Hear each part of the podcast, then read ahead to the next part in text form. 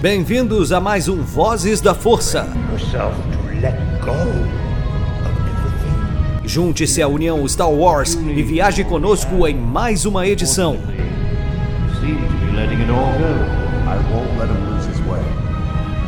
Seja também a fagulha que manterá a chama de Star Wars acesa por muitos anos.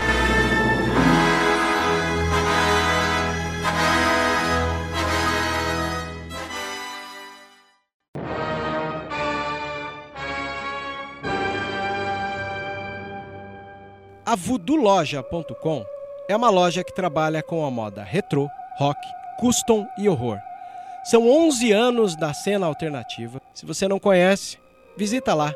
Tem no Instagram Voodoo Loja, uma das melhores lojas e parceira nossa. Isso é rock and roll puro.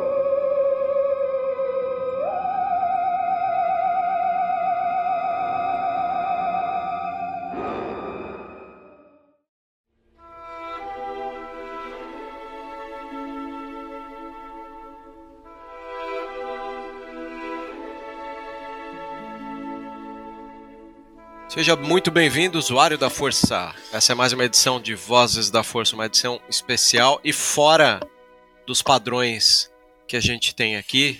Geralmente um podcast todo baseado em análise de episódios, em análise de eventos, festivais.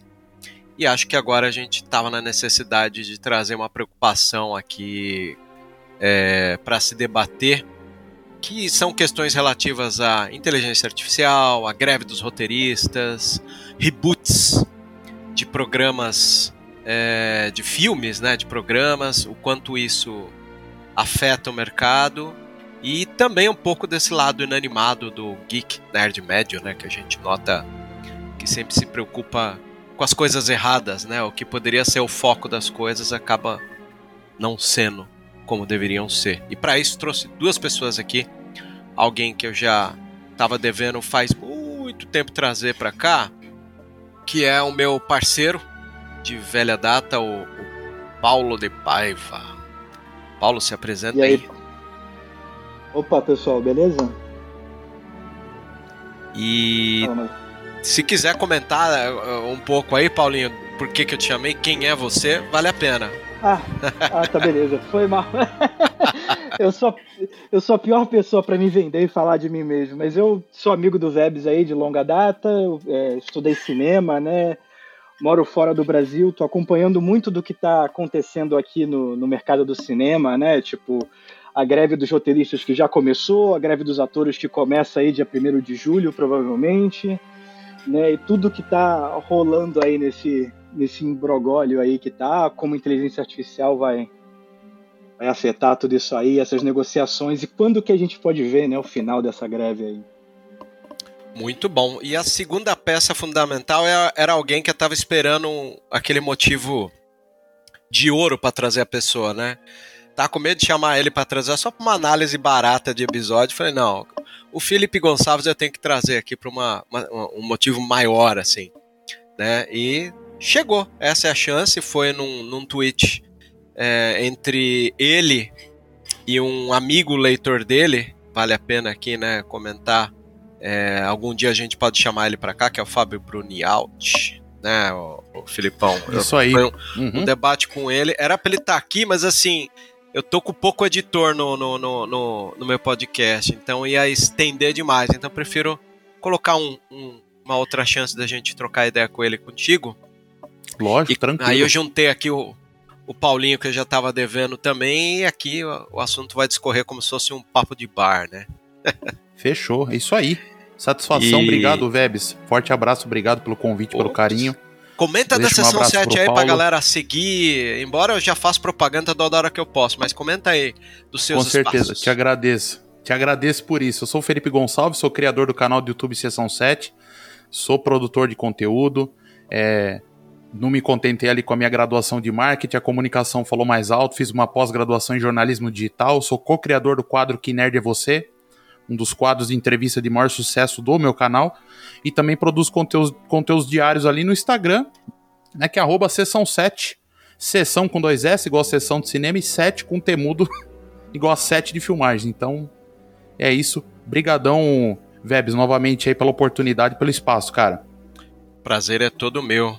É... E, para quem não sabe, estamos vivendo lá nos Estados Unidos a greve dos roteiristas. A última vez que eu me lembro que a gente enfrentou isso aí, encavalou uma série de séries, né? Tudo bem Exato. a redundância aqui, mas é, é permitido. E, e ao mesmo tempo, eu não sei vocês, mas boa parte dessas séries que foram prejudicadas pela greve, elas entraram é, com um material muito legal quando saíram da greve. Eu me lembro, por exemplo, em 2000, foi 2007 isso, se eu não me engano, né? Foi 2007, 2007. isso daí. Exato. E, e em 2007 eu me lembro que quando a greve acabou, uma das séries que acompanhava era Supernatural. E Supernatural veio com a minha temporada favorita, que é a que tem menos episódios e a mais, assim, promissora pra mim, que foi a terceira temporada. Né, Foram apenas 16 e não 22. É, obviamente tiveram mais séries naquela época que foram prejudicadas, mas assim, de prontidão pra mostrar o quanto isso prejudicou, reduzindo o número de episódios. E como parece que o pessoal ficou sem trabalhar e quando foi trabalhar, trabalhou com gosto quando conseguiram seus direitos. Eu me lembro dessa do Kripke, né? Eu lembro Vocês de lembram uma de alguma também. série que vocês acompanhavam na época? e- Opa! Lembro, Qual, lembro qual, sim. Qual Tem uma pra que vocês foi? foi, pra mim, uma das minhas séries favoritas de todos os tempos. Teve a sua primeira temporada encurtada por conta das- da greve dos roteiristas. Ela teria, ela teria 13 episódios, teve apenas 7. E quando voltou, voltou pra figurar entre uma das maiores produções aí da TV norte-americana, que é Breaking Bad. Breaking Bad. ô, isso aí eu já tava. Na hora que você falou que era 7, eu falei, é Breaking Bad que ele vai falar. É Breaking Eu- Bad, cara. É. Breaking Bad, a primeira temporada foi encurtada por conta da greve. Quando voltou, da segunda em diante, aí entregou tudo aquilo ali que, a, Que a quem gente acompanhou pôde viu, ver. gostou. Verdade. E Concordo. acabou não matando, né, o, o- Como é que era o nome do personagem? O Jesse, né? Que ele ia morrer na primeira temporada, ele acabou não morrendo porque teve a greve. Eles encurtaram a temporada e não. E acabou deslanchando aí como um Ah, isso eu não sabia, né? não. Legal. Não sabia disso. Era- Legal. Foi, foi uma sorte, né? Uma sorte nossa. Imagina se a gente perdesse ele na primeira temporada. Pois é. Pois é, você falou isso, já me veio o ator aqui em outras obras interessantes, tipo, é, não tenho como negar que embora Westworld possa ter caído numa decepção pra muita gente, o ator brilhou nessa temporada fraca considerada pelos outros de Westworld, É o Aaron Paul, né? Aaron Paul. E, e agora mesmo, né, tá brilhando aí com Black Mirror. Então, é um ator promissor, na minha opinião, gosto bastante do que ele tem apresentado. Sim. E você, Paulinho, alguma série que você tava acompanhando, parou, voltou, arregaço assim? Eu lembro de. Teve a do Exterminador do Futuro. Não sei se vocês chegaram a ver aquela Terminator Sarah, Sarah Connor Chronicles, que a primeira temporada também foi encurtada por causa da greve. Ela é meio fraquinha, mas a segunda temporada, infelizmente a última, né, que ela foi cancelada, foi, porra, muito divertida. É, e, pô, muito boa. O, o roteirista é um cara muito bom, esqueci o nome dele. É, Chuck também, a primeira temporada foi encurtada. Teve muita coisa naquela época, né? E quando você pega ali 2007, é um período de transição de audiência aqui na TV americana. Então, que é quando começa a entrar o- o- alguns streamings, né? O Hulu começa a surgir por essa época tal. Então, o Netflix começa a ter um peso. Então, a audiência que existia antes da greve e depois da greve são muito diferentes aqui nos Estados Unidos. Né? Tipo, os números são muito diferentes. O, o do Sarah Connor, você se refere ao Josh Friedman ou não? Ele mesmo. Ah, esse dele. cara é incrível, cara. A Sarah Connor é a Lena, Lena Headey, né? Aquela É. que viria a estrelar Game of Thrones também, né? Sim, Isso, ela mesmo. Ad- A segunda temporada eu adoro, acho fantástica. É uma pena que não continuou. Não vingou. eu, eu- eu- o o que me chamou a atenção, a primeira vez que eu notei Josh Friedman na vida, foi por causa do roteiro do Guerra dos Mundos do Spielberg, né?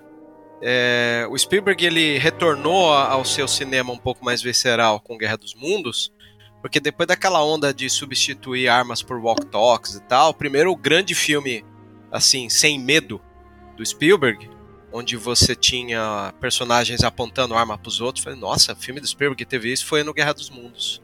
Pouco antes, 2005, né?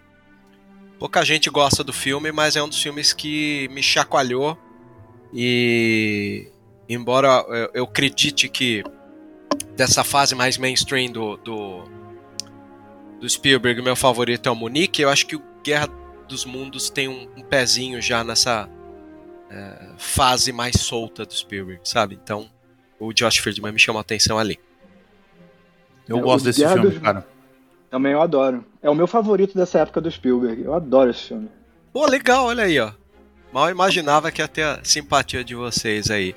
E essa greve, ao contrário daquela greve de 2007, a atual, embora a gente tenha bastante texto com desencontro e tal, dá pra se linkar aqui que ela tem um pezinho ali com relação à chegada dos, das inteligências artificiais, o chat GPT, né? Eu acho que ela é só uma faceta, eu não acredito que ela seja principal. E como vocês notaram, porque aquela coisa foi meio sintomático, né? A gente tá ali bebendo da, da fonte de informações e essa fonte de informações ela traz pra gente assim, ó, vai ter greve, olha, tá crescendo aí, né, o IA. Como foi pra você, Paulinho, aí nos Estados Unidos notar isso? Cara, essa greve tá parecendo que ela vai acontecer já tem um tempo, né? Já tava chegando num, no limite do que é pros roteiristas aqui.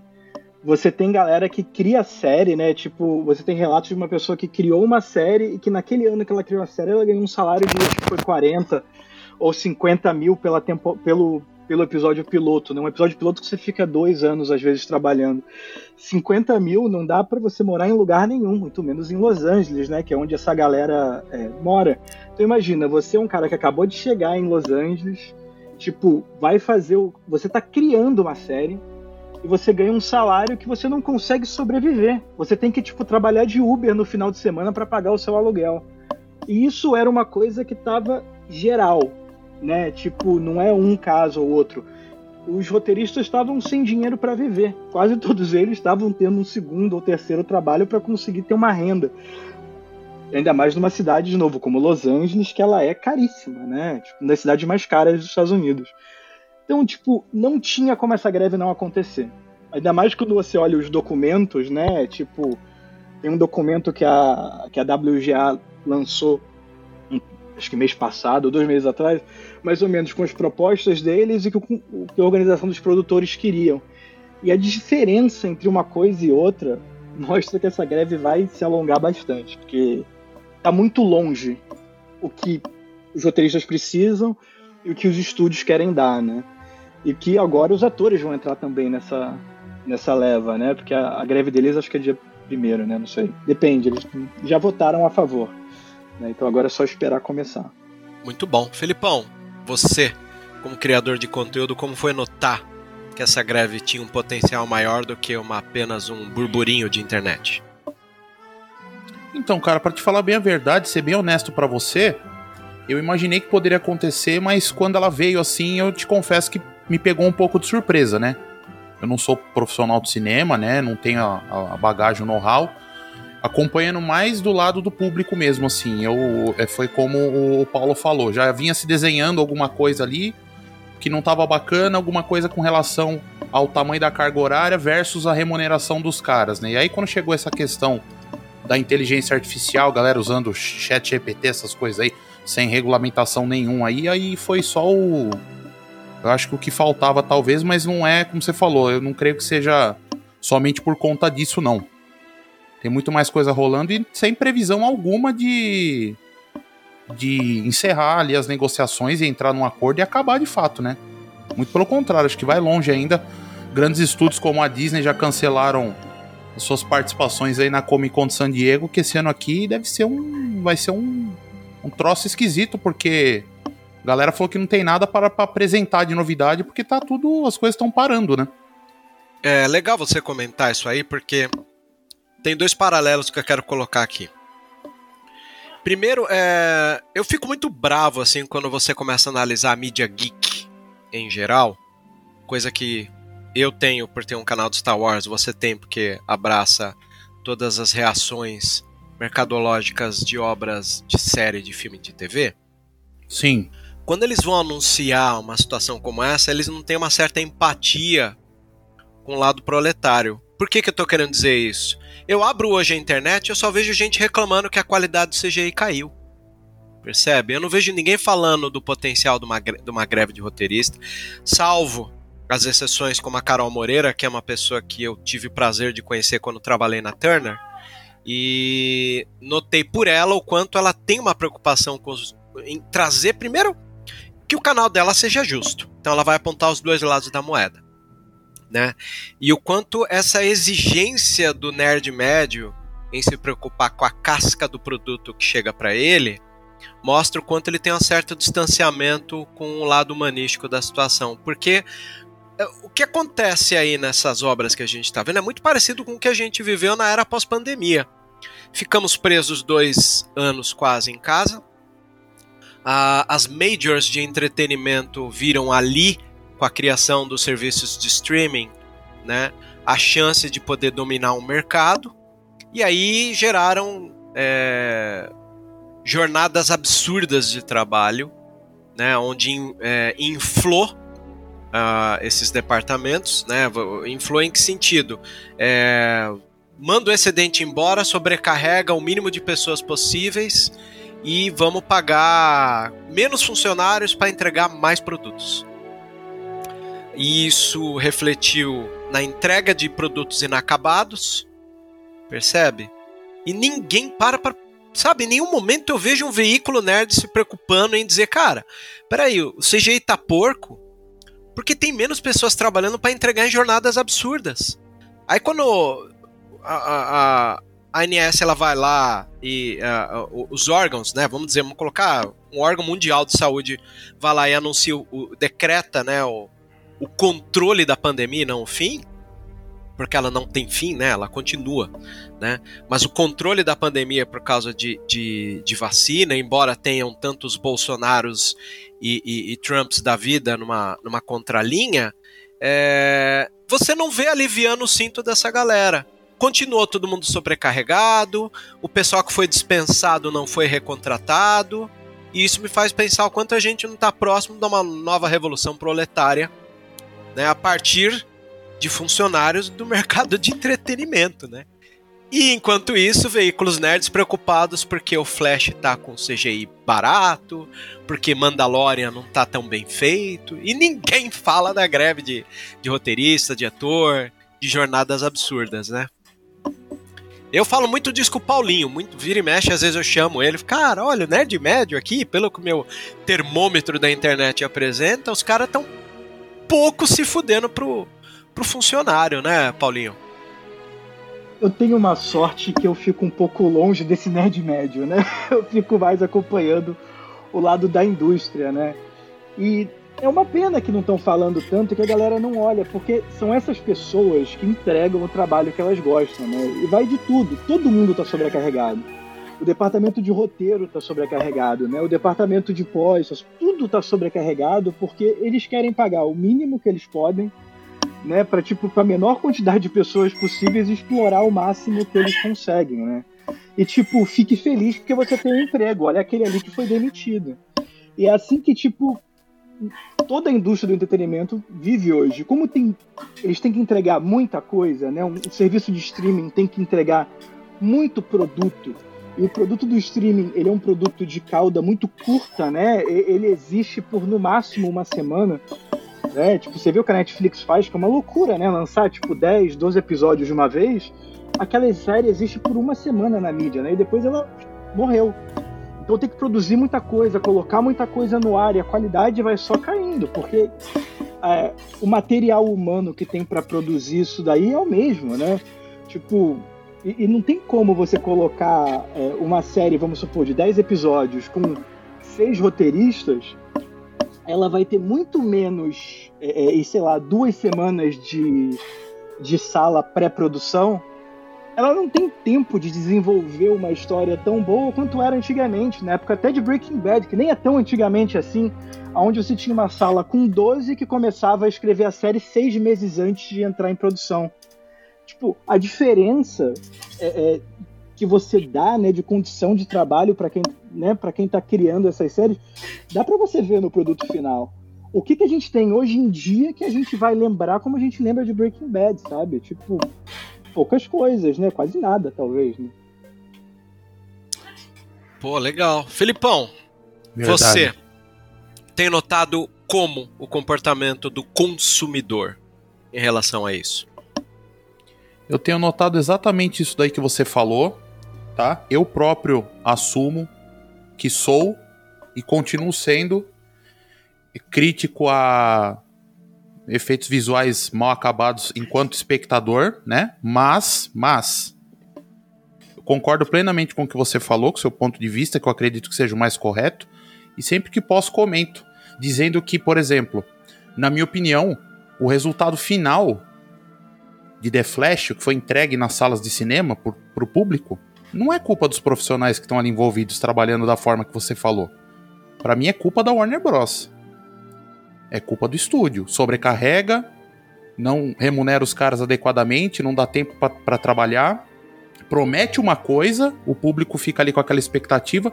Eu também acho que ao mesmo tempo que as pessoas, público de maneira geral, realmente tem pessoas que se empolgam além do excesso e botam muita expectativa, mas eu também sou contrário à ideia de colocar toda a culpa no público. Ah, o público criou muita expectativa com The Flash. Ah, que pena, recebemos um filme extremamente mediano. Eu acho que não, eu acho que, que é a forma que o filme foi vendido. E é como você falou. E eu também faço esse meia-culpa. Eu, eu sou uma pessoa que poderia estar falando mais a respeito acerca desse assunto que você comentou. Com relação a, a, aos profissionais que estão ali envolvidos, teve uma notícia que eu vi, que eu li, e que me chateou muito esses dias, porque foi sem sombra de dúvida a animação mais espetacular que eu assisti, que foi o Homem-Aranha através do Aranha Verso, né? Eles anunciaram a parte 3 e logo em seguida veio a notícia de que acho que 12, 15, 20 profissionais dessa animação não vão voltar para a terceira parte, para a sequência, por, por conta de condições de trabalho que eles não eles não aceitam. E é o que você falou, são pessoas, né, cara? Isso é muito triste, né? Saber que mesmo nesse caso, que teve um produto final extremamente bem acabado, muitas pessoas, eu não sei o percentual que isso representa dentro da equipe toda responsável pela animação, mas é bastante gente, cara. São 20 pessoas que falaram: não, desse jeito eu não quero mais trabalhar, eu não vou voltar para fazer a continuação. E é o que você falou. Aos poucos a gente vai ter que começar jogar um pouco disso na cara do público, se é que já não passou da hora. Como te falei, eu faço minha culpa, eu poderia estar falando mais acerca disso também, principalmente no Instagram, que é, que é onde eu jogo mais conteúdo. Meu canal no YouTube, infelizmente, eu não consigo manter uma frequência muito grande por conta dos, das atribulações do dia a dia, do cotidiano, mas é, é o que você falou, cara.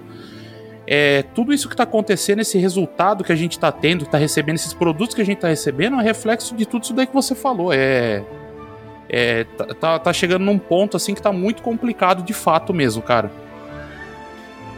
É. E que triste, né, cara? Imagina o quanto essas pessoas gostavam de trabalhar com Homem-Aranha. Você tá trabalhando com Homem-Aranha, cara, isso é irado. Todo mundo queria trabalhar com Homem-Aranha, mas a condição é tão merda que o cara não aguenta. Exato. Coisa, assim, é, é, é, o tipo de coisa que tira a galera não só de um lugar de trabalho, mas às vezes até da indústria, né? Você tá perdendo um monte de pessoas que queriam estar tá ali porque, tipo, que é uma merda trabalhar. E, tipo, você tem que focar em qualidade de vida no final, né? Não tem o que fazer. Claro! Opa, com certeza. Concordo. E, mas, cara, eu, eu, eu, você comenta assim. É óbvio, você tem um canal para alimentar, Felipe. Eu imagino que esse canal, se você ficar trazendo só a questão proletária, você perde. A gente vive um momento no mundo, em especial no Brasil, muito polarizado, onde quando você traz uma pauta como essa, você perde uma fatia considerável do público, na qual a gente sabe que uma fatia considerável do público geek é uma fatia reacionária, né? Sim. E no momento que você ter cria o conteúdo, disso é importante. É, ter consciência disso é importante. E, uhum. e igual no meu caso, é, eu tenho a página do Star Wars, eu tenho o podcast, não ganho dinheiro com isso, eu me dou ao luxo de dar paulada nessa galera sem mínimo remorso e medo de perder Sim. esse público, né? Mas o seu Sim. caso que você cria um conteúdo, onde hoje em dia você vê que lá nos Estados Unidos, eu noto isso porque eu vou acompanhar tweets de, de, de questões relativas a Star Wars. A preocupação lá nos Estados Unidos. O Brasil é tão subserviente nessa hora que até a, a, o costume reacionário é o mesmo. Lá fora, tudo reclama de woke. Aqui tudo lacração. E Exato. pouco se importa com o mercado. Ah, ah, o, que, o que me traz aqui uma preocupação muito grande quando o nerd médio reacionário não entendeu que o mercado abriu e ampliou para abrigar o consumidor que se vê refletido no produto, seja ele mulher, seja ele do público da diversidade ou racial, né? Exatamente. E, e é muito legal que esses dias eu vi inclusive um tweet de alguém que comentou quando o Miles Morales chegaria. E, e esse alguém é, foi rechaçado. Era um print de Facebook de 2011, se eu não me engano. Né, que a galera falou: ah, não, isso vai ser uma porcaria e tal. E ó, o sucesso que é o Miles Morales hoje tendo animação, game e né, quadrinhos e tal. Sucesso indiscutível e absoluto, né? Indiscutível, assim. Então é, é triste imaginar. Eu fico muito triste de imaginar isso, sério mesmo. É, porque esse público paga. Esse público fica feliz de se ver refletido numa, numa obra. E eu quero ter esse experimento, né? É, eu, eu cansei de ver o branco, o homem, sempre vencer. É legal você ver o, o, o, preto vencendo, é legal você ver o trans, o gay, a mulher. Esse, eles sempre estiveram presentes, mas nunca protagonizaram, né, cara? Ainda Exato. que salva a inscrição. Oi, o latino, né? Você vê coisa. Sim, sim. E, então é é legal que você falou isso, Pablito. Ontem eu vi o, o- Eu fui ver o filme novo da Eva Longoria, que foi é, distribuído pela Disney Plus. Eu tenho já uma queda por filmes de chicano, né? Aí eu vi o filme dela, que é o, o, o filme sobre o, o Cheetos picante, né? Que agradou o público latino dos Estados Unidos. E gostei demais do, do filme, entendeu? Então ver essas obras é importante, cara, sabe?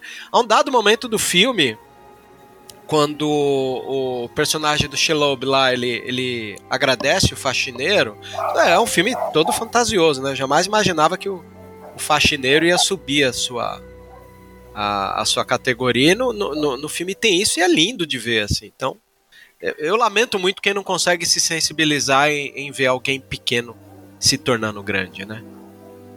O Besouro Azul vai sair daqui a pouco também, né, cara? Que é tipo, é a cultura latina latina mesmo, levada ao nosso cinema nerd também. É. Eu, assim, eu, como eu, eu moro aqui em Nova York, é, quando eu vi a casa ali do, do, do Jaime, porra, eu, assim, eu reconhecia as casas que eu frequentei muito aqui na minha vida, né? Tipo, indo lá, lá no Queens, né? Onde eu passei boa parte da, da, da minha juventude e tal. Então, tipo, é, essa identificação é muito maneira. Você vê como é que foi o, pan- o primeiro Pantera Negra, né? E, tipo, a galera que não consegue é, é, entender o quão impactante isso é, né, para as pessoas, é, é pequeno, né, cara? Porque, tipo, que falta de empatia, né, mano? Você não conseguir entender o- uma outra pessoa. E o nerd brasileiro, então, que nem entende que ele é latino, na real, né? Tipo, ele não é branco, né? Você é latino, cara. Vem aqui para os Estados Unidos pra você ver o que, que você é. Com certeza. Exatamente. Eu, eu fico preocupado, né? A consciência de classe falta. Você vê, até a frase, se eu solto falta consciência de classe, eles vão falar que é discurso de, de comunista, assim, né? Tá difícil você É. conseguir manter um diálogo. O diálogo, às vezes, assim, pós-pandemia, pós-era Trump e Bolsonaro, parece que o diálogo morreu de vez, assim. E isso é muito triste, né? Porque essa É pauta que a esquisito, gente trouxe aqui é uma pauta é, de preocupação de cunho, sei lá, plural. Não é um- uma situação minha, só sua, só dele, assim. Ela é plural. Deveria ser, né? Deveria. E, querendo ou não, né, foi o foi no lado nerd que começou o movimento da internet dessa extrema direita, né, cara? Foi ali com o Gamersgate, o Comicsgate, que foram ali depois do, dos movimentos é, contra 1%, tal, que estava rolando aqui. Aí a direita olhou para aquilo e fez alguns, né, casos de teste aí, né, que foi justamente usando quadrinhos que eles sabiam que já tinha um público meio reacionário, é, levou também para o videogame, outro lugar que tinha um público reacionário, que estava crescendo um, um discurso mais progressista nesses dois lados, né? Ele falou assim, vamos ver se a gente consegue atacar ali e fazer alguma coisa, né? E muitas pessoas que participaram daquilo estão diretamente ligadas ao Trump ter ganho a eleição aqui nos Estados Unidos em 2018, né? 2016, né? Sim. E para você nos Estados Unidos, Paulinho, você consegue sentir que o público, por mais que o Trump não está no poder, tá difícil desgrudar dessa realidade que, que se vive? Cara, o, o difícil daqui é porque aqui o, o capitalismo é muito forte, né? Então, tipo, não é só o Trump ou tudo, mas o que você pensa como um lado progressista, ele é ainda progressista, mas só ligado ao consumo, né? Então, tipo, o, o, o lado progressista, o lado mais de esquerda, parece estar sempre ligado a será que isso vende? E que não é o ponto, né? Porque, tipo, você não sabe o que vende até colocar produto para vender, né, cara? Você nunca. Você não sabe se o, o, Como é que se diz? O filme do Miles Morales ia fazer sucesso até você colocar ali, né? Você não, não tem como saber, né? Ah, não, mas isso não vende. Aí faz um filme, às vezes, mal e porcamente, e fala, ó, tá vendo como é que não vende? Sabe? Faz um filme ruim e fica falando, olha o filme da Electra pra, pra falar porque que filme de heroína não vende, entendeu? Tipo, é, é um exemplo. Aí não dá, né? É complicado. Filipão, você, com a, com a sua criação de conteúdo, você tem notado essa diferença de comportamento? Porque você eu imagino que nerd é uma, é uma das fatias do seu público, não é 100%, né? Que nem todo entusiasta de cinema e de série é propriamente um nerd. Ele de repente é um ah, cara. Bem pontuado. Né? Eu próprio, né? Assim, tenho, tenho os meus gostos que são foi igual usei esse de exemplo esses dias. Eu sou um cara que gosta muito de quadrinho. Gosto bastante mesmo. Com o passar do tempo fui lendo cada vez menos, às vezes por questão financeira, enfim, é muito caro manter uma coleção. Mas eu sou um cara que eu gosto mais de cinema do que de quadrinhos, né? E eu procuro falar para praticamente assim, todas essas pessoas que se identificam com o meu jeito de ser, vai, ou com os, os meus gostos. Quem faz a curadoria, curadoria do meu conteúdo sou eu. Então, eu tento fazer com que se aproximem pessoas que tenham assim, uma, um gosto e personalidade até mais parecido com o meu. Não obrigatoriamente que sejam todos parecidos comigo, não é isso, mas assim, é como você falou. Eu falo para para um público de pessoas que acho que a sua grande maioria eles gostam até mais de cinema também do que de quadrinhos, como eu. Obviamente tem bastante gente e boa parte desse público hoje é também entusiasta de cultura pop, né? Mas é. a gente tenta no YouTube, por exemplo, o público do Sessão 7 ele é majoritariamente masculino. É só olhar as estatísticas do YouTube lá, falando de cinema, quadrinho, cultura pop, enfim. Já no Instagram ele é praticamente meio a meio. 60, 40, sabe? Então rola, rola, essa diferença também, dependendo da plataforma que eu tô. É, isso já tira uma métrica um pouco diferente, né? E já que a gente falou de a greve, o, o, a inteligência artificial, né? E a gente fala um pouco sobre a saturação de mercado. Para vocês, o mercado geek saturou? O que, que saturou, na verdade? Onde a gente tem que olhar? Por que, que eu faço essa pergunta? Porque sempre que eu sentei para analisar a Marvel, eu sempre analisei a Marvel com a mesma régua que eu analiso desde o início, né? Eu noto às vezes que o nerd médio ele é uma figura que espera o sentido da vida ali, né? Não sei. Aí me lembra essa coisa de que uh, a, uh, a nossa régua, né, da métrica de, de, de analisar o fenômeno de uma obra de cultura pop, ela às vezes foi jogada muito para cima e, e você não consegue atingir a mesma qualidade, mesmo que a fórmula seja repetidamente colocada aqui. Sim. Então, saber, por exemplo, que uma série da Marvel já não está tendo a mesma visibilidade de antes, e, e, e para mim é muito preocupante, porque, igual o que, que eu tento fazer com as minhas páginas de Star Wars? É dizer, olha, gente, é, a Disney, quando comprou Star Wars, errou com a trilogia sequel.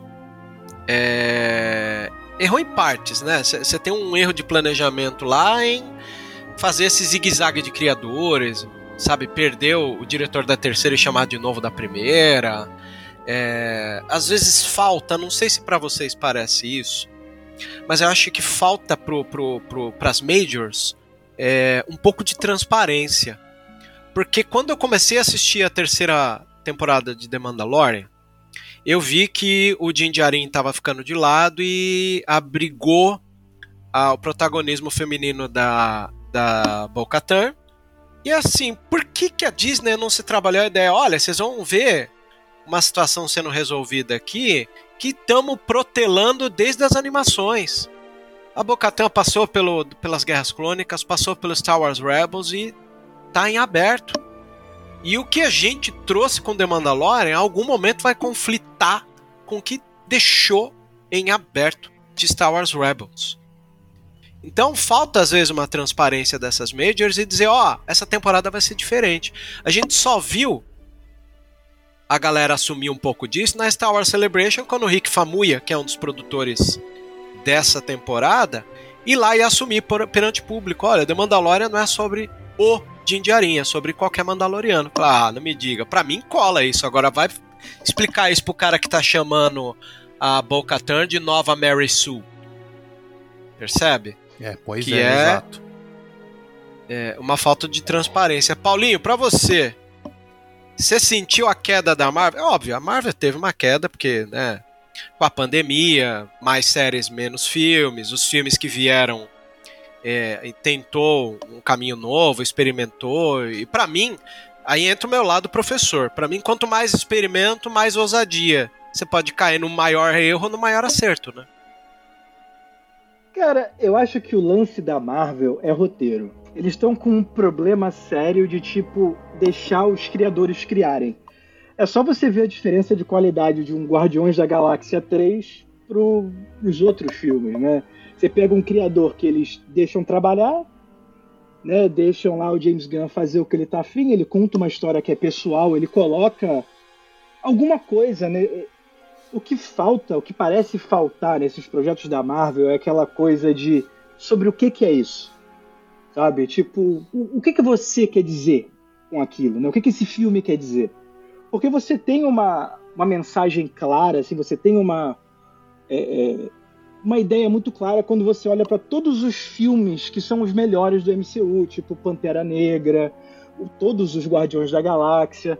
Você consegue ver que tipo as pessoas que estavam envolvidas queriam falar algo. E mesmo quando você tem alguma coisa que não funciona tão bem, você releva essas coisas que não funcionam. Porque num filme sempre vai ter alguma coisa que não é legal. Mas, tipo, se o filme te pega em outro aspecto, né? Se ele te pega no aspecto emocional, se ele te. Se ele encontra você no meio do caminho, né? Ele te diz alguma coisa, você consegue relevar. O problema deixa de ser o efeito especial, tal, porque você fala, quer saber? Dane-se. O resto daquilo ali é tão legal, eu quero ver tanto aquilo de novo, eu quero sentir tanto aquilo de novo, que não importa.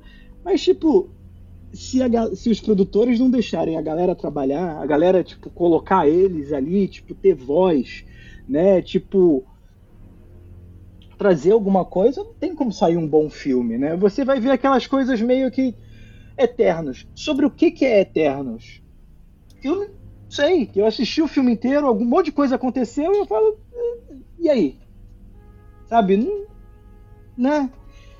Então eu acho que falta muito isso, né? Tipo, e usando o exemplo de Star Wars, né? Tipo, é, às vezes a premissa, né, já meio que deixou, né? Tipo, ah, você já falou bastante do, do Din Djarin, né? Agora eu quero falar de outras coisas, eu quero falar do, do da Bocatan. Beleza, então essa, tanto que essa é a parte da temporada que funciona, né? Quando você tá focado no, no, no Mandalorian original, lá no, no Din Djarin, é meio chato, né? Aquele pedaço parece um, um, videogame. Eu tava assistindo em casa e parecia tipo cutscene do, do, de um jogo de videogame, né? Que pode ser um pouco menos é, é, interessante, porque o legal do videogame é pegar o controle e jogar depois, né? Não necessariamente a cutscene. Faz sentido. Concordo plenamente. E é engraçado porque, assim, existem pontos de vista interessantes a serem levados em consideração que é geralmente que o povo não se liga. Um exemplo disso, vou colocar um filme mediano aqui da fase Marvel. Wakanda Forever, por exemplo, ele é fraco. Me lembro até que num um dos debates com o Paulinho, o Paulinho ficou muito assim, tipo, gente, o vilão do filme é um cara marinho. Aí vocês vão levar o cara pra treta no mar. Eu lembro que eu fiquei rindo semanas dessa discussão. Como os caras conseguiram fazer isso no roteiro? Cara, e tretar leva com o namoro no mar, velho. naquele Black and Decker, né? Pô, naquele negócio de passar roupa. Puta que pariu. Que sacanagem aquilo, cara. Aquilo foi muito, né, meu? Cara, Eu fiquei rindo semanas do, do- das trocas de áudio que a gente teve. Mas você sabe que o Wakanda Forever me pegou uma- numa das coisas que a gente comentou, inclusive nesse áudio, que assim, como os caras matam a Ramona, né, a mãe da, do, do T'Challa, nos 70% do filme. É nítido, né? Quando você tira a personagem do protagonismo, o filme despenca. E ela era alma. Tanto que a minha parte favorita e quando eu debato isso com os amigos, ninguém se ligou na mesma coisa que eu. Aí eh, eu fico pensando, cara, eu devo estar muito humanístico, eu devo estar muito proletário, sei lá. Mas eu me ligo em questões que os filmes trazem que o nerd médio tá cagando. Eu tenho um, um momento do Wakanda Forever que a Ramona leva a Shuri e fala: Shuri, vem aqui pro mato, vamos, vamos desconectar um pouco, larga essas máquinas, sinta o vento, sinta o teu irmão, né? Aí a Shuri não consegue. Ela, filha, desconecta. Que é uma coisa que acontece muito comigo quando eu tomo bronca, das pessoas que estão ao meu redor me amam muito assim. E a- aquilo me pegou de jeito, cara. Falei, caralho, velho. Que cena forte e foda pros tempos de hoje. Alguém das antigas pedindo pra alguém das novas desconectar. Foi o ponto alto do filme. E ninguém citou isso. Ninguém se sentiu sensibilizado com uma cena tão forte e, e- e significativa pros dias de hoje. Percebe? Então acho que quando eu vejo essas obras da Marvel atuais que consegue trazer uma preocupação interessante, é, mas ignorada to- totalmente pelo nerd médio, eu, eu fico pensando o quanto o nerd médio realmente é uma figura preocupada, né? É uma criatura que acha que veio ao mundo para ser servida. Percebe? Porque ele tá sempre preocupado com a casca, ai, não parece, ai, esse traje, ai, isso aqui tá faltando. Tá, meu amigo, mas e a história aí? Você não se ligou nas coisas que teve? Não, não se ligou. Nem passou pela cabeça dele em se preocupar em analisar o, o ponto de vista de obra X ou Y, porque né, o que desconectou ele da história foi um, um CGI, uma roupa, uma, inco- uma incoerência em relação ao gibi. E eu acho que a tendência disso é piorar, né? Não sei vocês.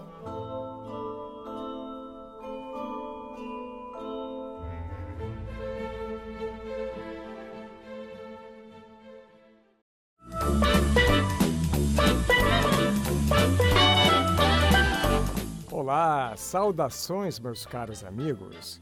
Enquanto Anakin e Ahsoka saem em missão, juntem-se a mim para tomar um drink e ouvir mais uma edição do Vozes da Força.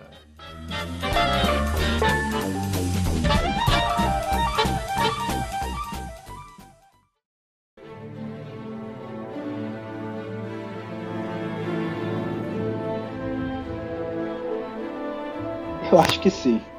Né, E tem uma coisa que é, a galera às vezes não, não percebe muito, é que quando você está olhando para roteiro, né, produção de roteiro, eu lembro de ouvir isso muito de roteiristas de televisão. né? Eles falavam que sempre que recebia uma crítica do roteiro, né, tipo do produtor, né, uma note, eles sempre falavam que tinha a note behind the note, né, que é tipo o produtor ele vai falar que tipo aquele personagem é chato, alguma coisa assim mas o roteirista ele tem que entender que não é aquilo que está errado, né? É alguma outra coisa que fez com que aquilo, né, aparecesse na cabeça do produtor, mas ele não entende muito, né?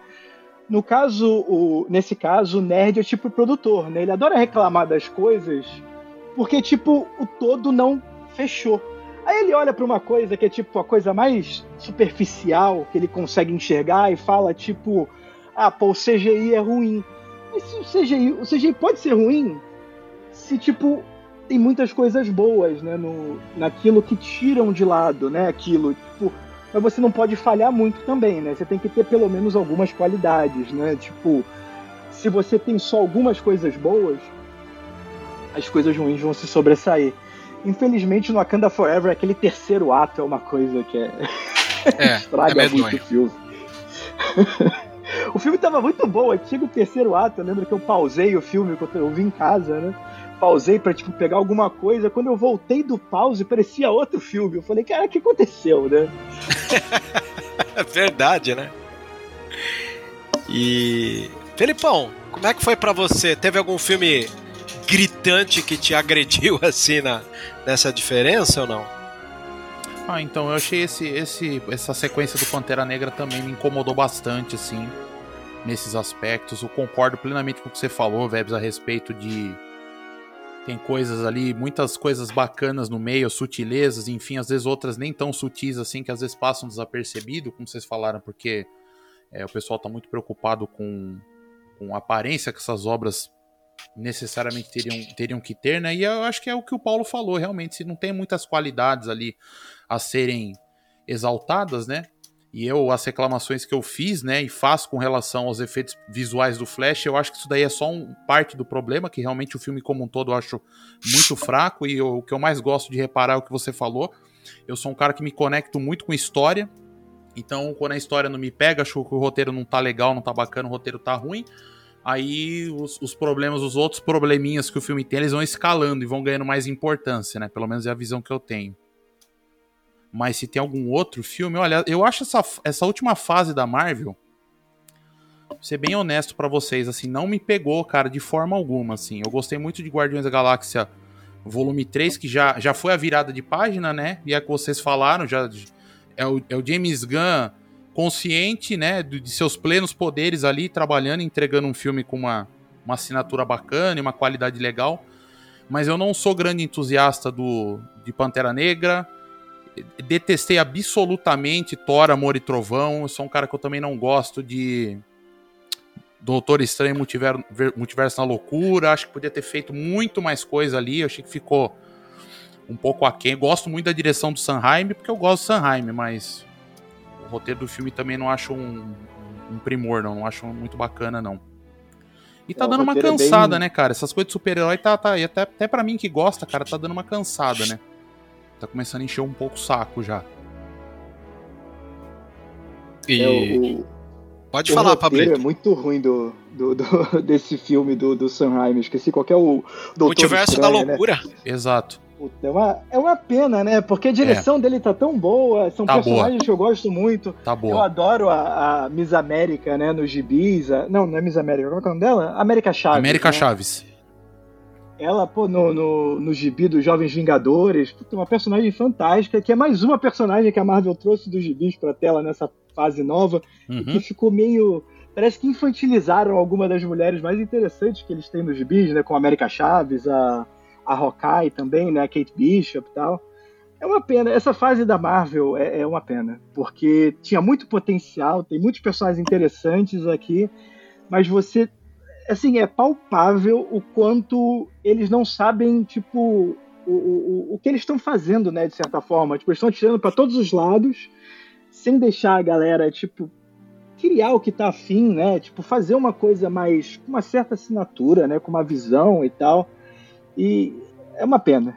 Essa fase da Marvel é uma pena. É, é lamentável. E Paulinho, me diz uma coisa, eh, analisando assim eh, essas últimas obras da Marvel, de Star Wars, eh, que você sentiu com esse essa participação imensa que você tem como um roteirista, né?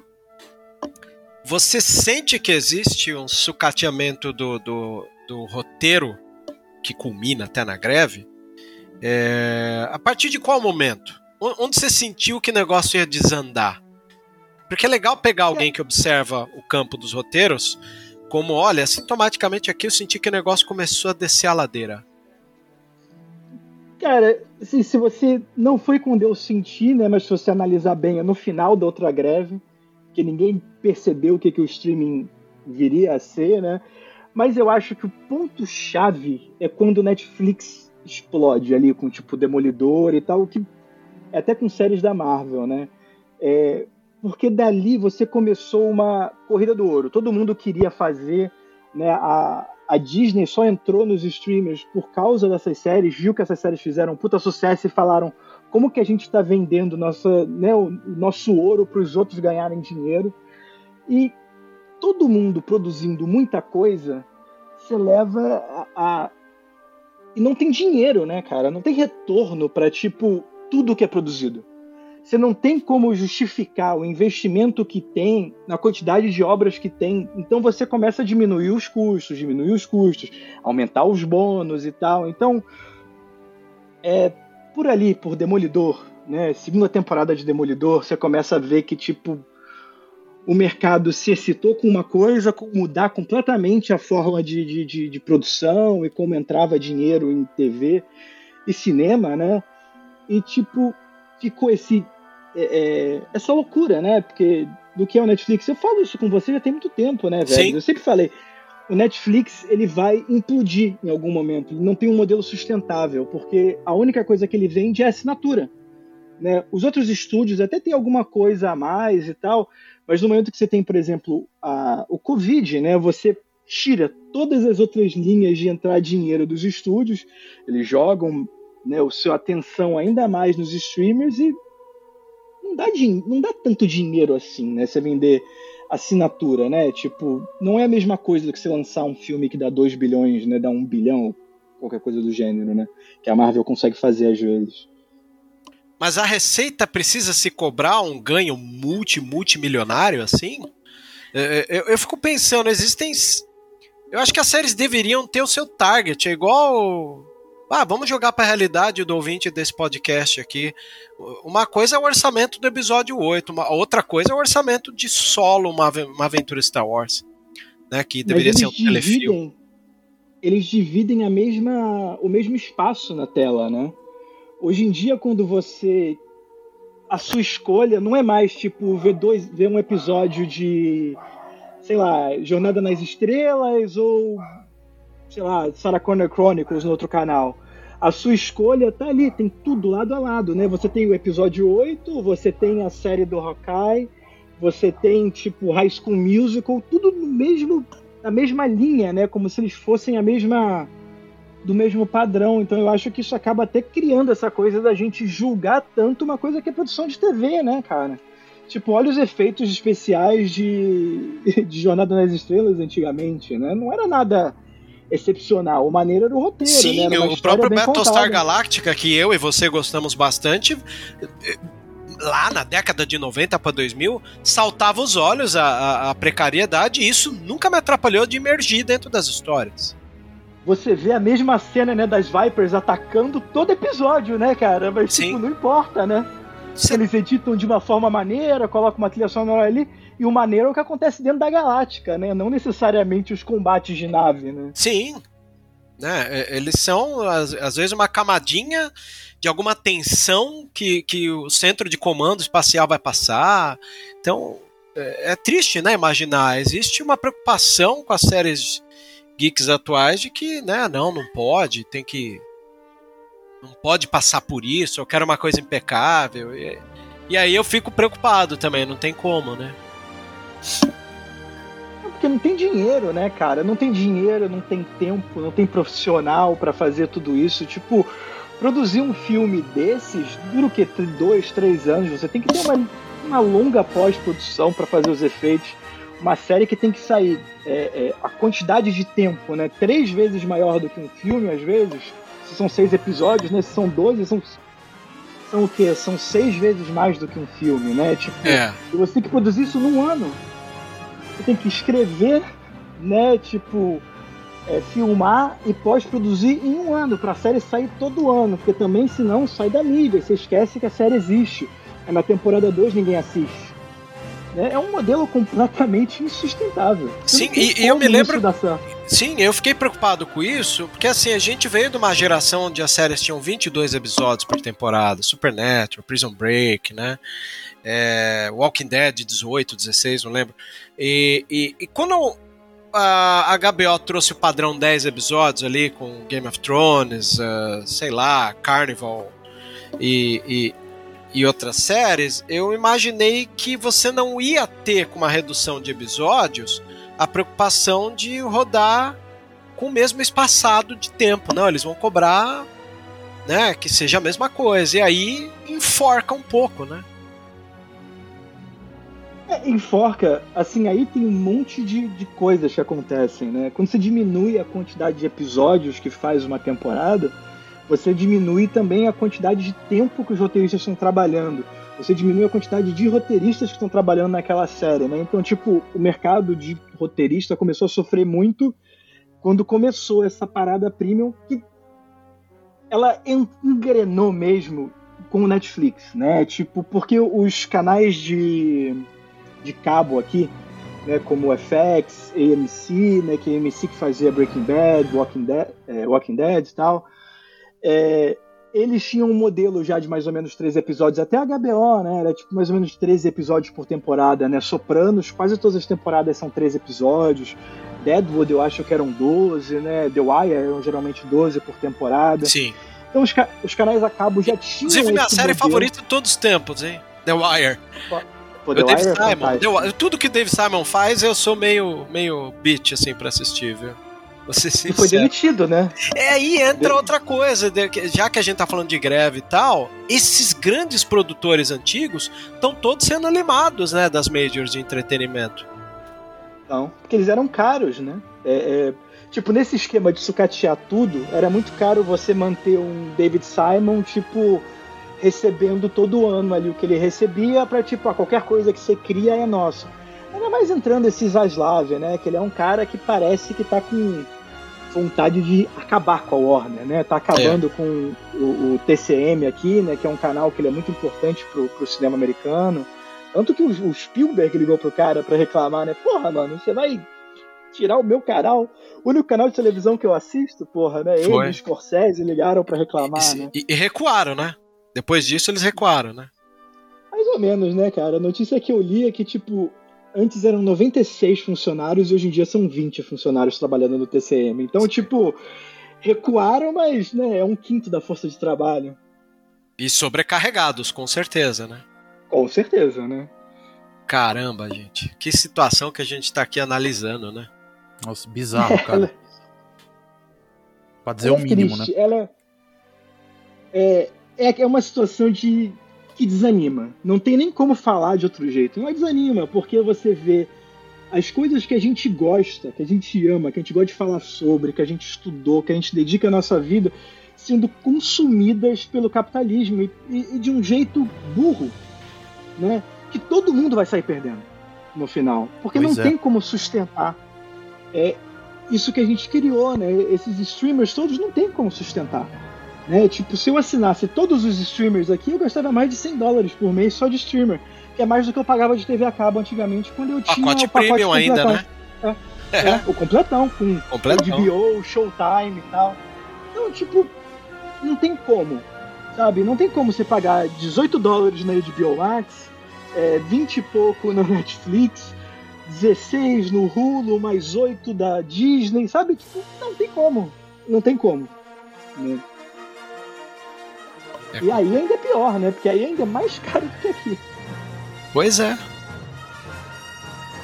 Verdade. Filipão, viu alguma situação que você queira complementar aqui, próximo dessa realidade que a gente trouxe? Ah, cara, é como, como vocês estão falando, assim, eu concordo absolutamente. Eu, é é bom que eu, que eu também gosto muito de ouvir, gosto de aprender muito, né? Esses diálogos, essas conversas que a gente tem. É muito importante porque eu mais aprendo do que, de repente, até passo alguma coisa.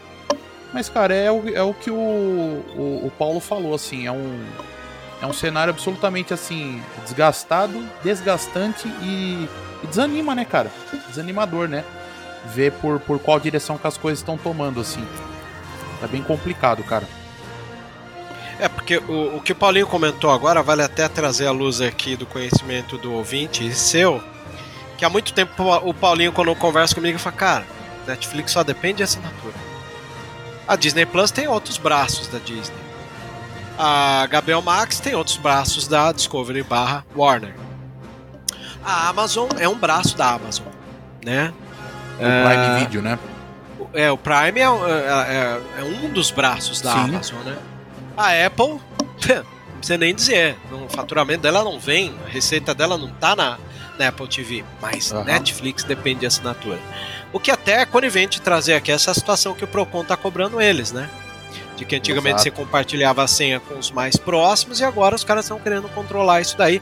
E eu, eu fico até pensando, para uma realidade do Brasil, se os caras fazem isso e perdem a assinatura, o prejuízo não seria maior do que se eles não tivessem é, tocado no assunto? Por mais que né, tentaram explicar e tal. Não parece Eu uma cancelei meu estratégia. Netflix. Não parece uma estratégia muito inteligente, né? É. Ah, Você ia. co- O Paulinho ia comparar com algo? Não, não, eu cancelei meu Netflix. Foi, foi justamente quando eu cancelei meu Netflix. Eu olhei e falei, tá bom, né? E eu nem compartilho minha senha com ninguém. Foi só uma coisa de tipo, ele me fez pensar na assinatura, ele me fez olhar quanto eu tava gastando e eu falei, porra, mano, eu não quero gastar isso numa parada que eu vejo, tipo, duas coisas e reclamo de dez, né? Eu cancelei pronto, acabou. Tô de boa aqui. A, a, a foi a mesma coisa, né? acabou Succession que eu gostava, né? Tipo, a assinatura subiu aqui em 2, 3 dólares, eu olhei e falei, tá na hora de cancelar, né? Volta aqui quando tiver alguma série que eu tô afim de assistir, deixa acumular algumas coisas, assino por um mês ou outro, que vai ser o que acho que todo mundo vai acabar fazendo, né? Você assina por tipo Netflix por dois meses, aí gasta um pouquinho aqui, aí você cancela, agora vai no outro, né? E a renda deles diminui também, aí demite mais gente, aí faz menos coisa boa, aí você tem menos motivo para reassinar. Esse ciclo continua, né? Vamos ver aí como. Assim, o prognóstico não é bom, né, no final. É. É o que eu fico preocupado. Ô, Vebs, Diga. eu tinha visto uma reportagem esses dias falando que a Globoplay já estava acumulando um prejuízo para a Globo, para a Rede Globo de televisão, né? Por conta, acho que dessa questão toda que vocês estão falando aí de. Enfim, é um investimento que está sendo feito e que não está tendo retorno suficiente. E eu já ouvi dizer é que a, o- próprio Disney Plus ele também ele não é uma ele não traz uma um faturamento bacana assim que frequentemente ele dá prejuízo para Disney cara Todos os streamers, 100% são deficitários. Nenhum deles dá dinheiro. sim né? Quase, quase tudo é, dessas empresas. O da Globoplay eu não sei porque, é, como é um mercado diferente, né, o brasileiro e o americano, mas aqui nos Estados Unidos quase todas as empresas hoje em dia seguem o, o exemplo da Amazon. Que tipo, não dava lucro, não dava lucro, não dava lucro, não dava lucro, mas as ações sempre subiam, né? Então, tipo, elas vivem das ações subirem, né? De tipo, não é necessariamente de dar dinheiro de assinatura. Então, de novo, é insustentável. né? Não tem como isso funcionar. né? O Netflix nunca deu lucro. Né? Tipo, o Disney Plus não dá lucro pra Disney. Né? Tipo, nenhuma dessas, é, é, dessas empreitadas dá lucro. E surgiu uma coisa nova agora, né? Que é tipo. Que, a, que o Zaslav trouxe aí, né, com, com a HBO, né, essa coisa nova que a Warner tá fazendo, que é apagar as séries da memória, né, apagar as coisas que existem ali, para você poder descontar no imposto, né, que é, é por isso que várias coisas estão sumindo dos, do- dos streamers agora, porque eles conseguem declarar como write-off no imposto, então eles acabam pagando menos imposto no final. Então a gente agora vai ter uma coisa, né, que é engraçado, a gente vai ter um monte de coisa sumindo dos streamers porque eles ganham dinheiro apagando coisas que eles fizeram. Né, a, a- a própria Paramount Plus não vai nem lançar a segunda temporada lá do, do, do Star Trek Prodigy, que já está em pós-produção, não lançou, né, tá em pós-produção já, mas nem vai lançar, porque já cancelou a série, então já virou um tax write-off, né? Já virou um desconto no imposto de renda. E é isso que a gente vai ver também no, no mercado aí agora. caramba, Caramba, cara. gente. E, e tem uma saída pra isso, Paulinho? Porque no final você me conta isso. Aí eu paro pra pensar, vai, o próprio exemplo do Star Trek aí. Essa série vai ficar é, no limbo, flutuando, até que eles resolvem. O que tem acontecido que eu notei é que boa parte do catálogo, que era um dos motivos de muita gente assinar, tem saído do acervo para que eles possam né, vamos supor, a Warner tira um- uma linha de filmes e vai lá pra Amazon, ó, tá aqui, ó, pacotinho de tantos filmes pra vocês ficarem aí por três meses aí e atrair o público. E aí é como se fosse uma locação, né, de um pacote de filmes e séries que a Warner vai ceder pra Amazon Prime, né, vamos supor.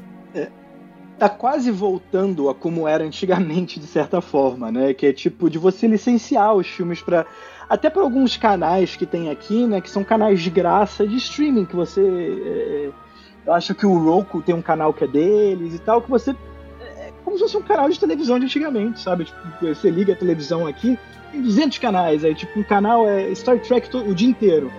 Então lá, é a Paramount que vendeu a licença do Star Trek para ficar passando ali e tipo não pode ser que esse desenho acabe aparecendo ali, né, nesse canal de Star Trek o dia inteiro, né? Eles licenciam por algum valor e conseguem ganhar um dinheiro depois. Mas muita coisa vai ficar perdida no limbo mesmo, muita coisa, porque é, quando tudo é dinheiro e quando tudo é lucro, se dá mais dinheiro você apagar com aquilo do que tipo o potencial de lucro que aquilo pode ter, eles vão sumir com aquilo, não importa. Não importa quem trabalhou naquilo, não importa se é bom, se é ruim, não importa se ia ser a série favorita de alguém. Não importa nada. Porque dá mais dinheiro você desaparecer com Star Trek Prodigy por um tempo. Né? É triste mesmo. Não tem, tem muito o que falar. Né? E não tem muita solução, não. Assim, de verdade, é, é muito caro produzir tudo que a gente produz. Né? Todo material que é produzido é muito caro. Né? E mesmo sendo muito caro, ainda não tem as condições certas. Né? É, talvez a gente tenha que produzir menos, produzir melhor, fazer de um jeito mais consciente, né? Não precisa ser tudo 20 mil séries, né? Quantas séries que, tipo, nós três aqui, e somar, a gente não tá atrasado, não tá ali naquela lista do daqui a pouco eu vejo. Sim. Sabe? E você nunca vê. Né? Porque tem muita coisa. Não tem como. Quem tem tempo, cara? É. Até porque se todo mundo que tá desempregado arranjar um trabalho, né? é, que ocupe seu tempo inteiro, a, o ócio criativo, meus ovos, né? Não vai ter tempo para ócio criativo, mesmo para nós que analisamos e observamos o audiovisual, para criar mais audiovisual, não vai ter onde isso possa ficar, né? Então, óbvio, eu me preocupo muito com o caminho com que as obras têm tomado, a mentalidade e tal. E... Tudo tem que dar muito dinheiro, né, cara? Esse é um outro. É por causa do MCU também, por causa da quantidade de dinheiro que a Disney ganhou fazendo né, Vingadores e tal. Todo mundo achou que tem que ganhar muito dinheiro. Que, tipo, você fazer um filme que de 25 milhões de dólares e que dá 50 milhões de dólares. Pra que, que eu vou fazer isso? Eu posso gastar 300 milhões no que vai dar um bilhão.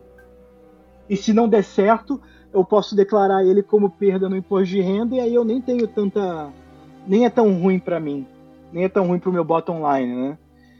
Sabe, a gente perdeu todo um espaço de produção, né? A gente perdeu toda uma, uma categoria de filme, né? Todo para fazer só mega produção ou filme de streamer, né? Que é tipo, geralmente acho que uns 20 milhões, né? Uhum. Que é o encontro do que o Scorsese comentou lá, né? Aquela briga lá atrás, que o nerd não engoliu, que o Scorsese falou que tudo parece um parque temático, que o Coppola, ao contrário do Scorsese, que é todo professoral e bonachão, veio com voadora no, na cara, né, do, do da, da, mentalidade nerd, ninguém entendia que era essa é, pluralidade de, de, de produto ter o seu espaço também. Né? Eu, eu entendi, pouca gente entendeu o que o Scorsese quis dizer, né? Que olha, gente, se vocês ficarem homogeneizando o mercado, achando que tudo tem que ser franquia, tem que ser isso, aquilo, os filmes comuns de pessoas que não estão consumindo franquia vai sumir. Não vai ser acreditado, não vai ser investido, né? É, por exemplo, até filmes como o Scorsese faz, ou como o Coppola faz, né? Tipo, e quando a gente não tiver mais eles, quem vai fazer? né? Tipo, para onde vai aquele tipo de cinema, né? Que a gente está vivendo dos mesmos nomes há anos, né? O cinema é quase que uma ele parece que está quase morto, né, de certa forma, porque ele está meio, ele tá precisando ali ser reanimado, porque a gente vê os mesmos nomes, faz, né, tipo, a gente fala só das mesmas pessoas ou de grandes propriedades, né, de grandes propriedades intelectuais. A gente não tem muita coisa nova surgindo. E quando surge, eles já pegam, jogam na máquina Disney, né? O cara fica lá para sempre, né? Olha o Ryan Coogler, por exemplo. Pois é. É um cara que eu queria ver longe da Disney, né? Eu, eu, eu gostei de ver as obras dele fora Pantera, fora Creed, né?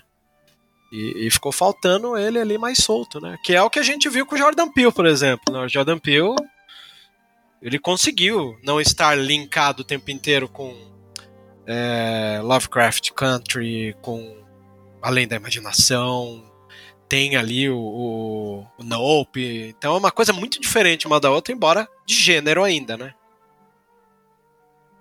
Você assistiu Nope, Paulinho? Eu não vi, eu vou confessar uma coisa aqui, eu não vi nenhum filme do Jordan Peele. Eu segui Sério, ele. cara? Eu vi, eu, eu segui muito ele na época que ele fazia o programa de comédia dele, né? Então, Que é muito bom, coisa inclusive, né, cara? Muito bom. Eu acho maravilhoso, né? Muito bom. É, eu acho muito engraçado essa transição que ele fez, né? Mas você vê, até o Jordan Peele, né? Ele veio de outro lugar, né? Tipo, ele já estava ali para ele conseguir conquistar o espaço dele, né? Você pega, por exemplo, a, a Greta Gerwig, que agora vai fazer Barbie, né? Que vai sair. Ela, pô, quantidade de filme independente que ela fez ali de Mumblecore, antes dela, da galera começar a perceber que ela existe, né? Tipo, porra, ela tá fazendo filme desde 2005, 2004. Sim. E agora que ela tá borbulhando ali no, no, no mainstream, né? Então, tipo, tem muita coisa que tá se perdendo, né? Assim, a gente tá perdendo uma geração de, de, de- de criadores, eu acho, para essas máquinas de, de, de, de intelectualidade, né? de propriedade intelectual. É uma pena, né, cara? É uma pena. Que sorte que a gente ainda tem um Jordan Peele aí que continua na dele, fazendo as coisas dele, consegue trabalhar ali numa, num além da imaginação e voltar para os filmes que ele faz.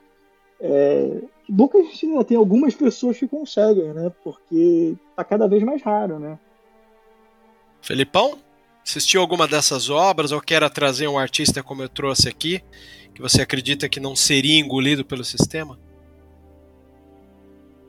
Desculpa, Vebs, eu perdi o inicinho aí da sua É, deu uma travadinha pra mim também. É, eu ia perguntar pro Felipe se ele tem alguma observação para trazer aqui pra gente de um artista que te chamou a atenção a esse ponto. Sabe, aquele que tá correndo na lateral, trazendo um monte de obra legal. Teve algum que você possa complementar aqui que te agrada ou não? Você tá falando comigo? Só pra- Com o Felipe, dessa vez o Felipe. Ah, perdão. Putz, cara, parando pra pensar assim, eu não, não tenho nenhum nome na ponta da língua não pra te falar. Beleza. É porque é legal Você- pensar, né, o quanto Sim, você ainda sim. tem alguns artistas que mesmo com o sistema Sim, sim. cobrando franquias, números, não, consigo entre- entregar um material. Então É, eu, mas eu fico feliz de ver um Jordan Peele entregando sim. material. É, ele é um ainda, né? bom exemplo, exatamente. E, e ao É, mesmo você- tempo, eu vou ser sincero com vocês, eu morro de medo do Jordan Peele ser vítima da mesma coisa que o Shyamalan foi, né? Essa coisa de se enforcar na, na equipe de marketing, né? Que ficou toda hora dependente de, olha, o cara faz filmes com surpresa no final. E nem sempre era isso, né? Exatamente. Mas você vê como a máquina tá engolindo todo mundo. Olha a Chloe Zhao, né? Ganhou Oscar num ano e no outro lança Eternos, né? Exato. Tipo, olha o...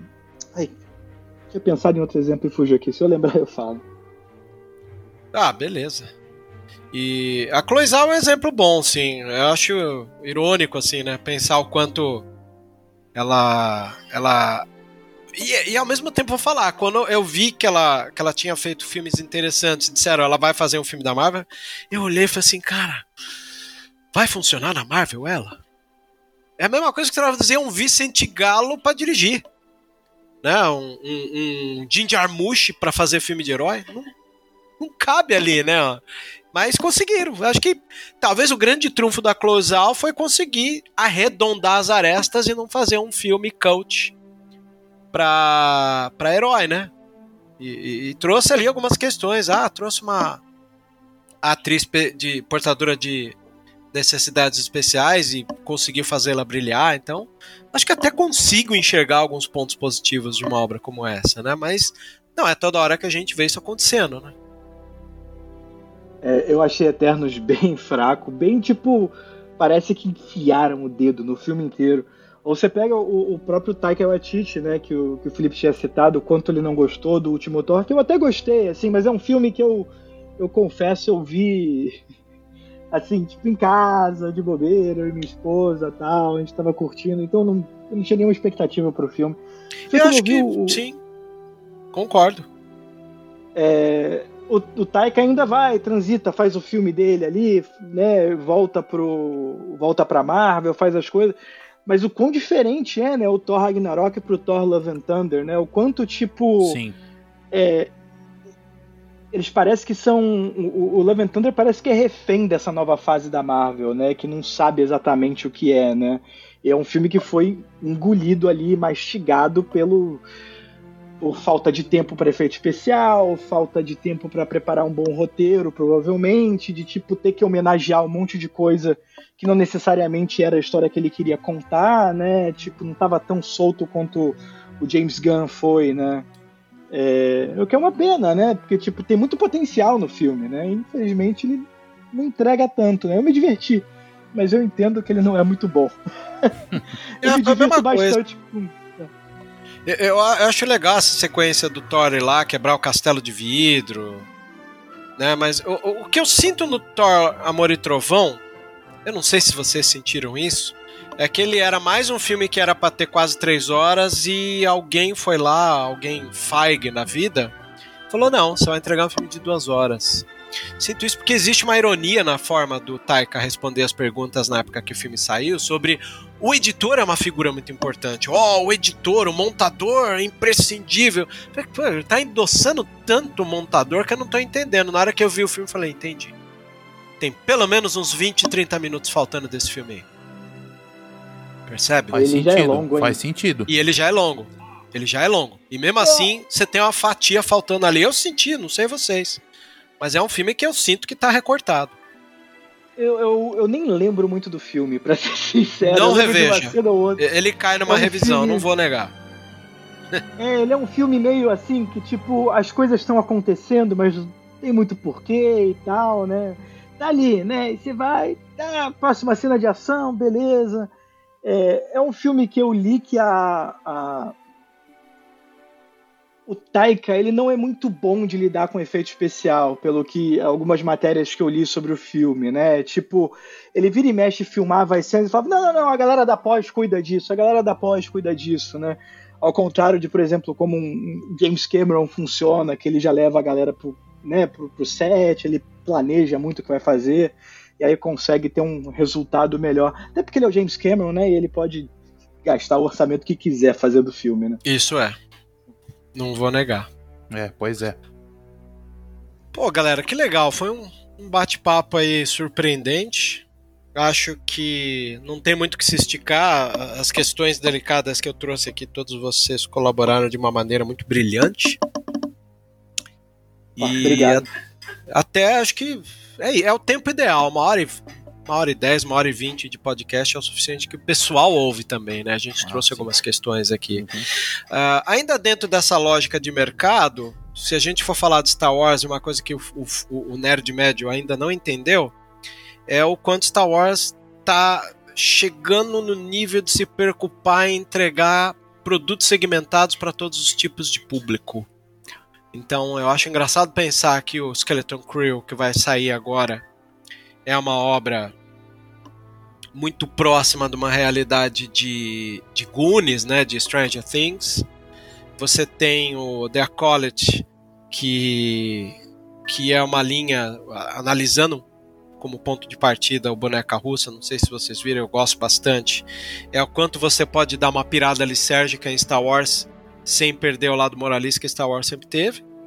né? Então, é, ao contrário de muita comportamento nerd médio que acha que tudo foi feito para ele, eu acho que Uhum. hoje em dia Star Wars ele se desenha como uma obra para cada tipo de público diferente um do outro. E acho que boa parte do- das obras de herói, de franquia, começou a entender que não adianta eu fazer um, dois, três, quatro, cinco, seis, mas entender que eu posso fazer.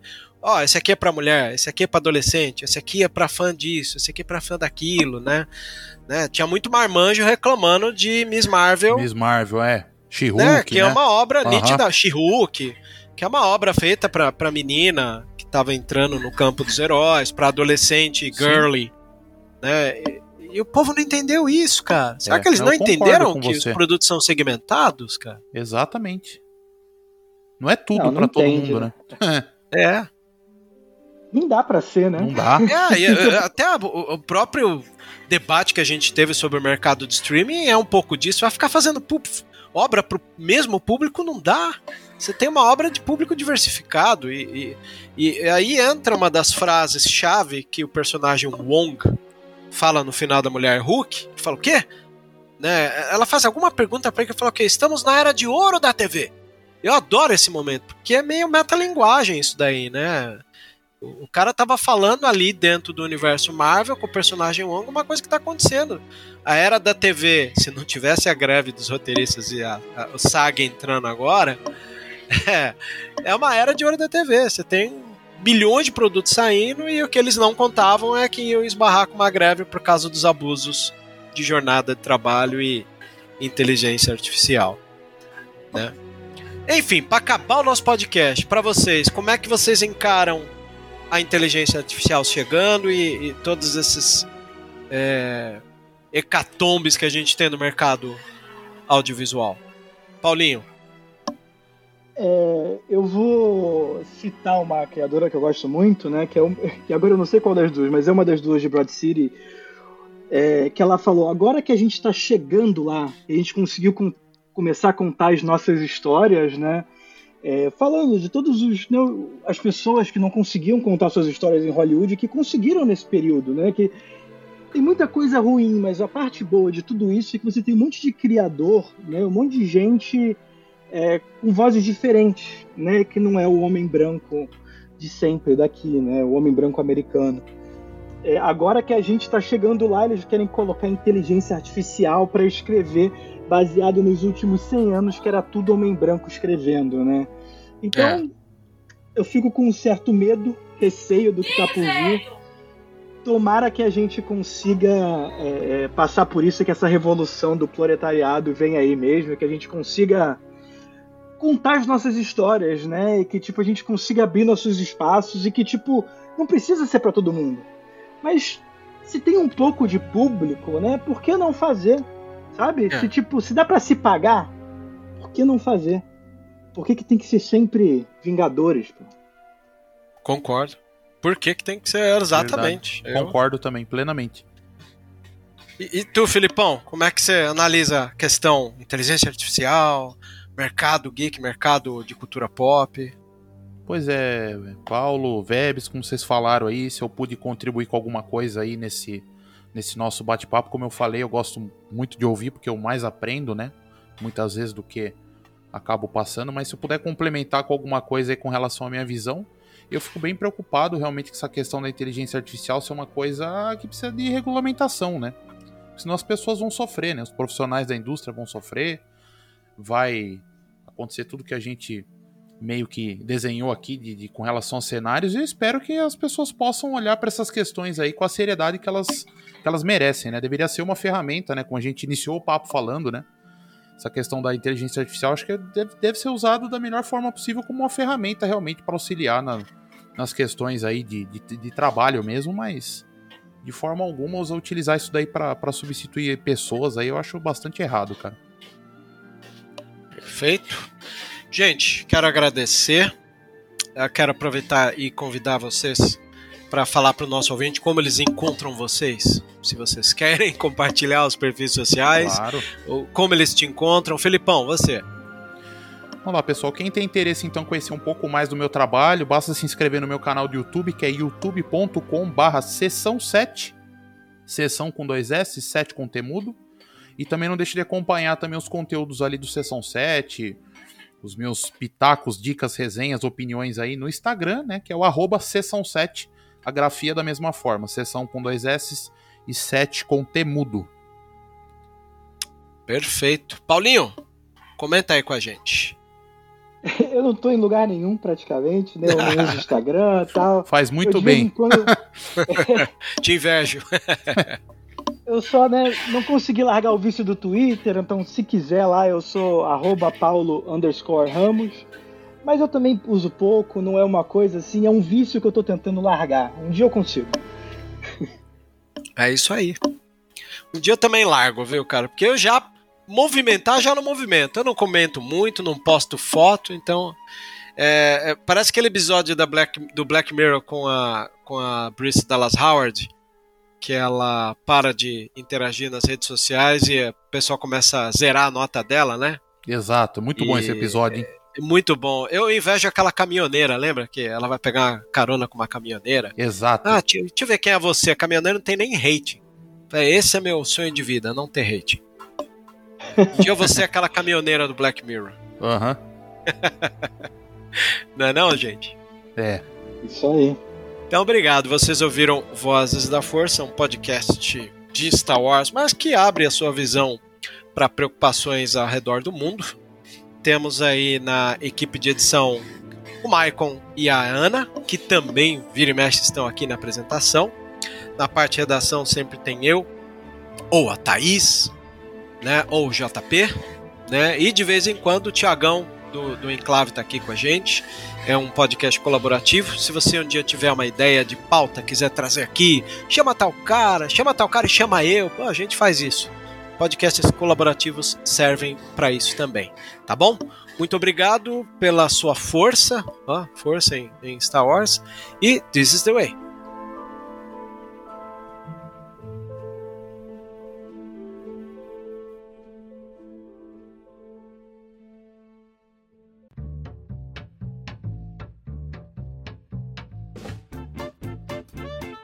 Você ouviu e vivenciou Vozes da Força.